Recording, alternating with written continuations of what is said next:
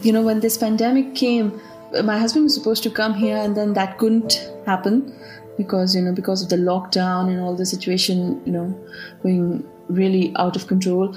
Then my husband, uh, my daughter had birthday in August and then again he couldn't make it.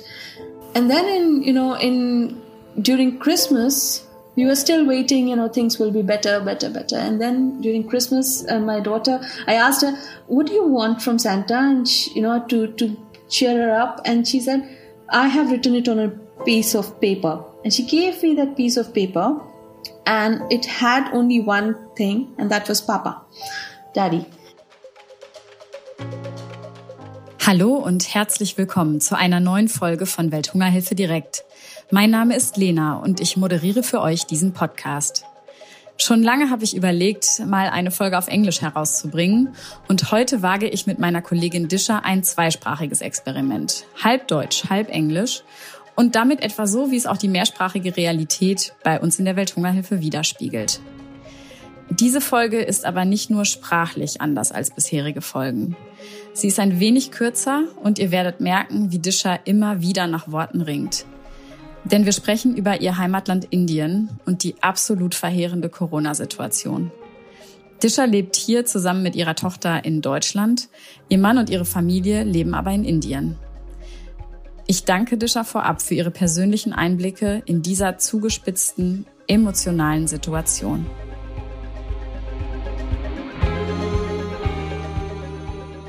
Discher, ich habe dich heute eingeladen, weil die Situation in deinem Heimatland Indien gerade extrem bewegend ist und das merkt man dir auch an. Das ist gerade einfach eine total krasse Zeit und ähm, ja, du lebst ja hier in Deutschland, das heißt, du musst das Ganze irgendwie aus der Ferne beobachten.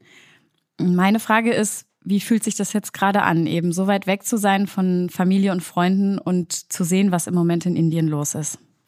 I don't know where to start with, Lena.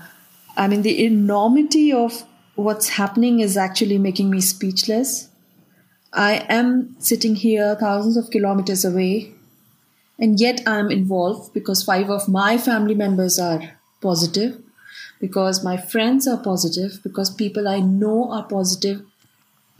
Over past 10 days, dozens of people that me or my family know have lost their lives there hasn't been any time to grieve.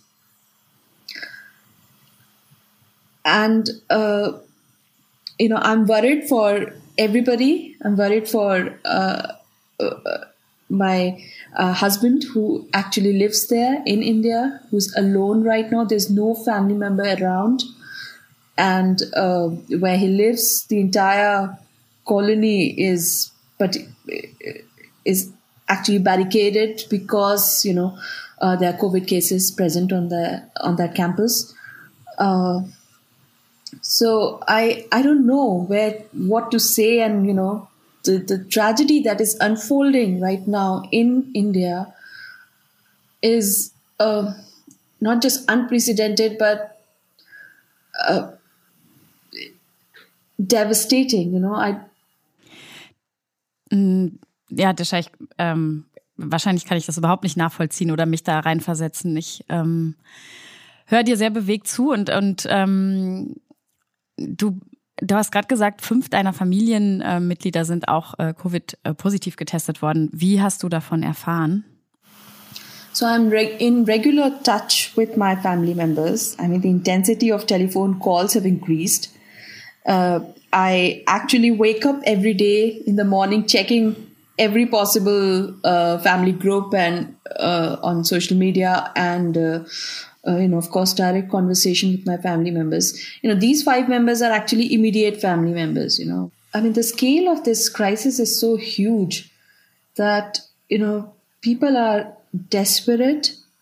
People are thankfully you know people are desperately helping each other as well. You know you, you when you open your social media channels and you see how everybody is posting um, messages making sos calls distress calls asking for oxygen medicine supplies and um, you know asking for where they can take their families to uh, uh, family members to you know which hospital they can take them to.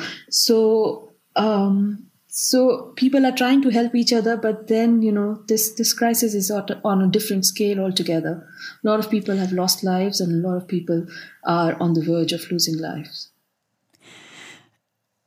Du beschreibst ja so eine ähm, Situation der totalen Hilflosigkeit, also sowohl natürlich für dich von hier aus als auch für deine Familie mh, vor Ort, wenn sie sich irgendwie versuchen, doch gegenseitig zu helfen. Was würdest du sagen, was oder auch wer macht dir im Moment am meisten Sorgen? I'm worried for my husband because you know I'm not there with him, you know. He's our daughter is seeing that too that you know daddy is there. She, she she every day she talks to him and she's like daddy don't go out. Daddy please stay at home. And he's like trying to he's he's he thankfully he's uh, he's very positive and you know in the sense you know he ha- he he has a positive attitude and he's uh, making us always cheerful and you know he's like no no don't worry. I'm taking all the precautions but then i know that you know if something if what if you know that question crosses my mind. And then who is there? There there's no one you know right now who could actually lend a hand. He's he's on on a university campus fine. But then you know it's all barricaded and you know you can't you don't have right now and uh, you know any support system. You know in these times you know if things goes out of control you need family and uh, i'm equally worried about my parents because they live uh, in a in a district where you do not have enough health facilities you have just one district hospital you have just one testing center where you you know every day you see a huge line. My sister became positive and she couldn't even get her RT-PCR test done because uh, you know she said I don't have energy to stay in the queue for so long. Um, yeah. Ja. Du hast ja gerade schon so ein bisschen angefangen zu erzählen, wie eure, euer Familiensetup eigentlich ist. Also du lebst mit eurer Tochter in Deutschland auch schon seit einiger Zeit und dein Mann lebt, die, lebt in Indien. Ihr, ähm, ja, wie oft könnt ihr euch denn überhaupt sehen und wie, wie, wie funktioniert das eigentlich ähm, seit einigen Jahren, die du auch schon in Deutschland bist? So I came to Germany in September 2018. and with my daughter. And then a couple of days later, my husband came and then stayed here with us. Uh, my husband teaches at a university in this town of Allahabad in in northern India, and. Uh, mm, it's a job that we cannot afford to lose so that's why we decided to you know stick to that arrangement where you know we thought we would be able to see each other you know he will come to germany we will go to india you know during holidays and things will be fine.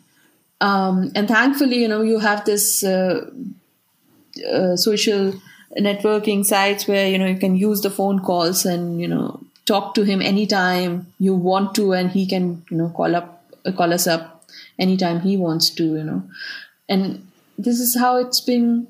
It has been functioning, and then in I went to India in 2019, and uh, for 15 days or so and i actually couldn't meet my parents because you know if, in india the distance matters and uh, from delhi i went to allahabad and then you know the time was uh, too limited and i couldn't really go to my parents place which is again you know a long journey from allahabad and i said you know okay papa mommy next time you know and uh, mm, I remember my one of my uncles actually writing me back and saying this was not great. You know, you didn't go and see your parents, and I was like, oh, next time I'll manage. You know, um, uh, so I never thought that that you know that uh, the next time is going to take long. Um, you know, when this pandemic came, um, we were so, my husband was supposed to come here, and then that couldn't happen because you know because of the lockdown and all the situation you know going really out of control. Um, then uh, then my husband uh, my daughter had birthday in august and then again he couldn't make it. And then in you know in during christmas we were still waiting you know things will be better better better and then during christmas uh, my daughter i asked her what do you want from santa and she, you know to to cheer her up and she said I have written it on a piece of paper. And she gave me that piece of paper. and it had only one thing, and that was Papa, Daddy.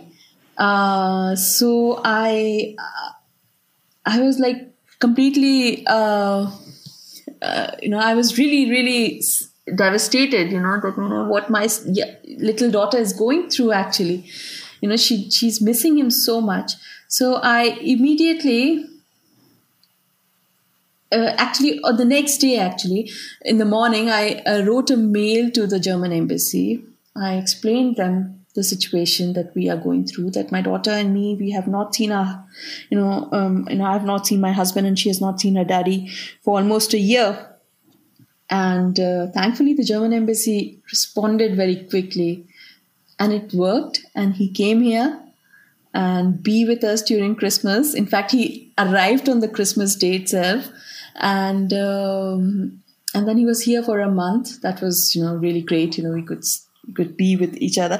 And then we said, okay, the situation in India is also becoming better. Maybe in summer, you know, either we'll go, you know, when summer holidays uh, are there, or you know he'll come. But then it's again back to square one. You know, the same amount of. Uh, it's like you know what we were experiencing like last year. Ich würde ganz gerne noch mal so ein bisschen genauer mh, mm, verstehen, wo genau du eigentlich in Indien herkommst. Du hast ähm, das eben schon mal so mm, kurz beiläufig erwähnt. Ähm, wenn ich es richtig in Erinnerung habe, auch noch mal aus einem anderen Gespräch, was wir hatten, kommst du ja aus einer äh, eher ländlichen Region in Indien oder sagen wir mal auf jeden Fall nicht aus einer Big City wie Neu-Delhi und auch durchaus eine ärmere Region, wo die Welthungerhilfe zumindest auch schon mal aktiv gewesen ist. Ähm, einfach jetzt mal so für jemanden, der das gar nicht, also der nicht weiß, wo du herkommst und wie es da aussieht und wie die Menschen dort leben. Kannst du das ein bisschen beschreiben?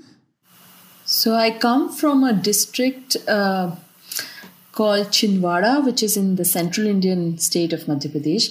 And actually, uh, within that district, you know, you have villages, and I was actually born in a village setting.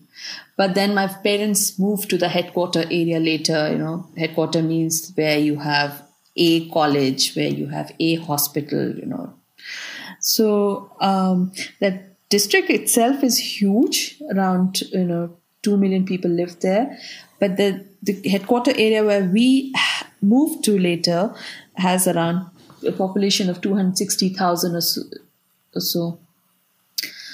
Uh, this district so i was you know i i was born in a uh, in a simple middle class uh, family where my father uh, worked as a professor in a college and my mother was a primary school teacher. We had three sisters. And mm, and uh, yeah so i did my schooling there in uh, you know till my class 12th. And then I moved to Delhi after clearing an examination for a university. Um, this district where I, you know, my family still lives is uh, unfortunately from, you know, when we say health infrastructure, it's pretty poorly equipped. Uh, we completely depend on the neighboring state, uh, neighboring city for our health related issues, if we want to get something tested, if we want treatment, if we want hospitalization, we are referred to. And referred to does not mean that we get a hospital directly, but basically the the the, the hospital, the district hospital that we have ask us, go to that city.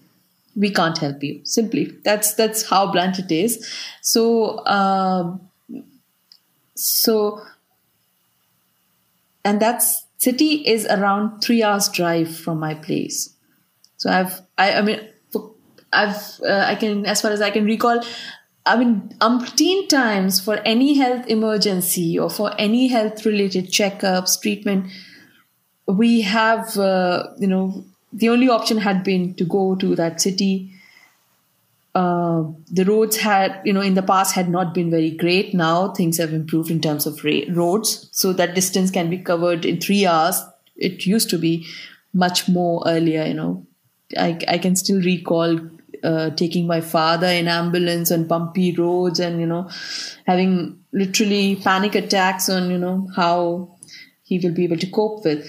but you know things unfortunately have uh, have been like that and this uh, at the moment again the scenario is that you know there's only one hospital one testing center and um, and uh, fine you know a couple of public private clinics but then they are not uh, not enough to deal with any uh, health emergency let alone corona. Was brauchen die Menschen gerade am meisten? Everything, everything that you think, you know, you name it, you need in treating COVID related illness, you know, uh, because, uh, you know, I, I read somewhere, you know, and that, that's from my ex colleague.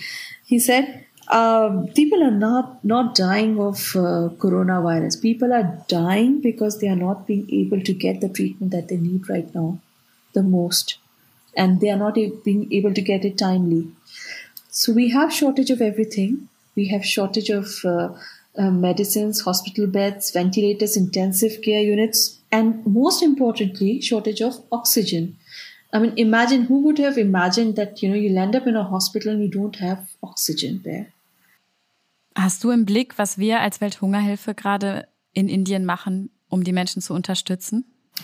So, so our uh, team in India, along with our partners, because our partners are uh, mm, because we implement our projects through our part, local partners.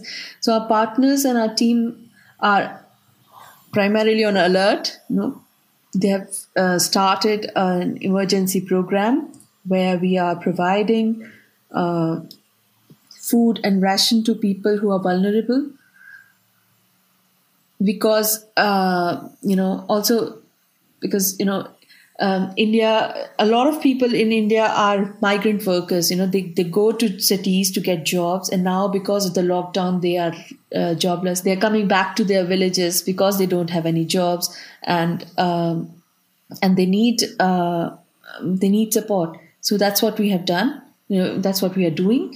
We are providing uh, wherever it is required with the help of authorities, food and ration, uh, hygiene kits.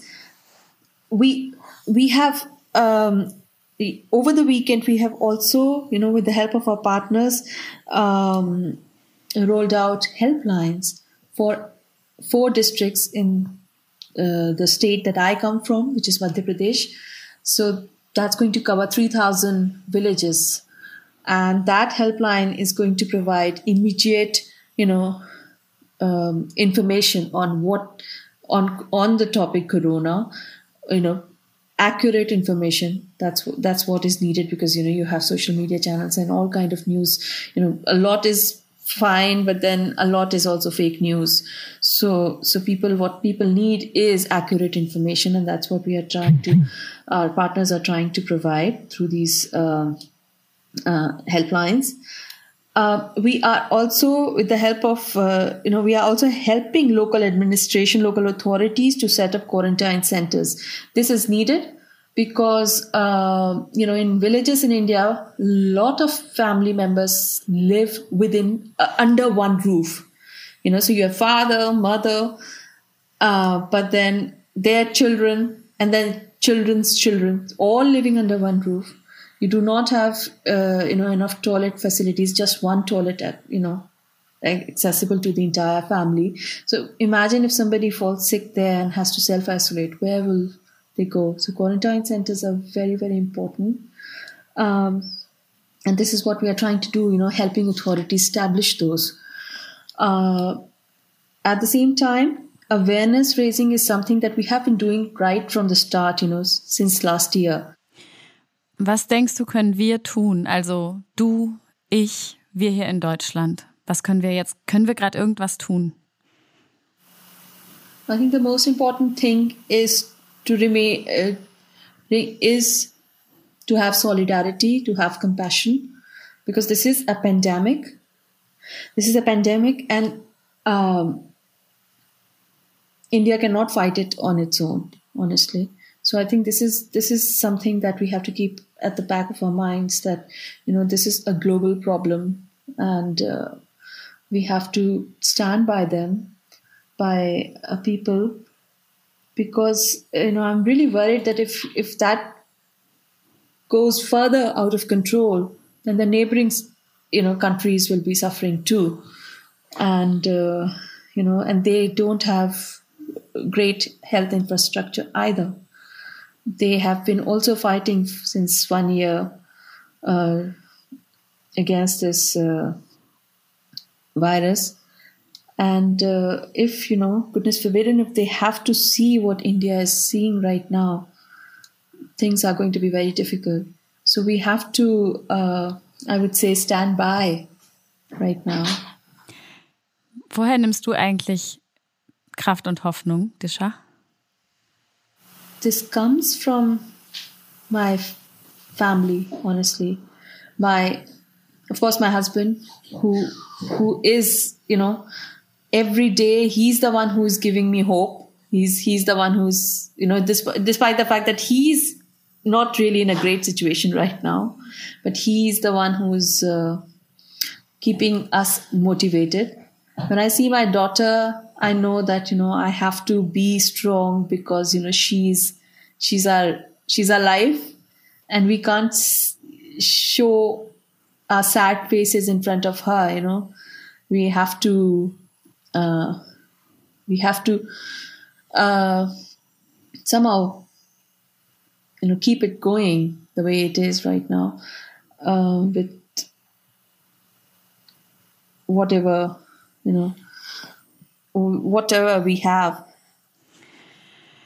thank you so so much disha I, I find it really impressive the way you talked about your country the way you talked about your family and also the way how you still take strength and and hope out of this situation. I think talking about what is happening in India right now is also very important to to raise awareness to to um, to say also that we can support from here.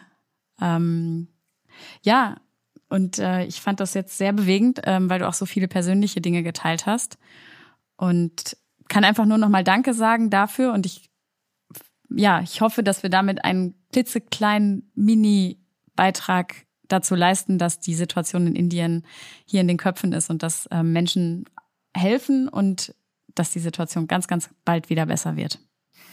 Yeah, and I want to thank you, Lena, really, because you know, talking also helps. And when I talk, I talk to uh, our colleagues, I talk to Steffi, I talk to Evelyn almost daily, and I actually um, you know, I, I don't want to bottle it up because, you know, the more you do that, the more you are uh, not feeling well.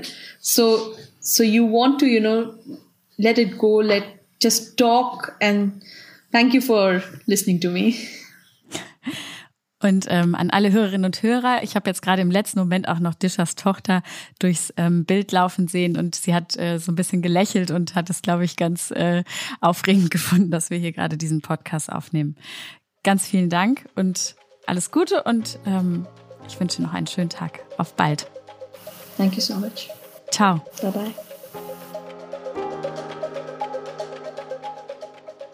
Das war Welthungerhilfe direkt, der Podcast der Welthungerhilfe.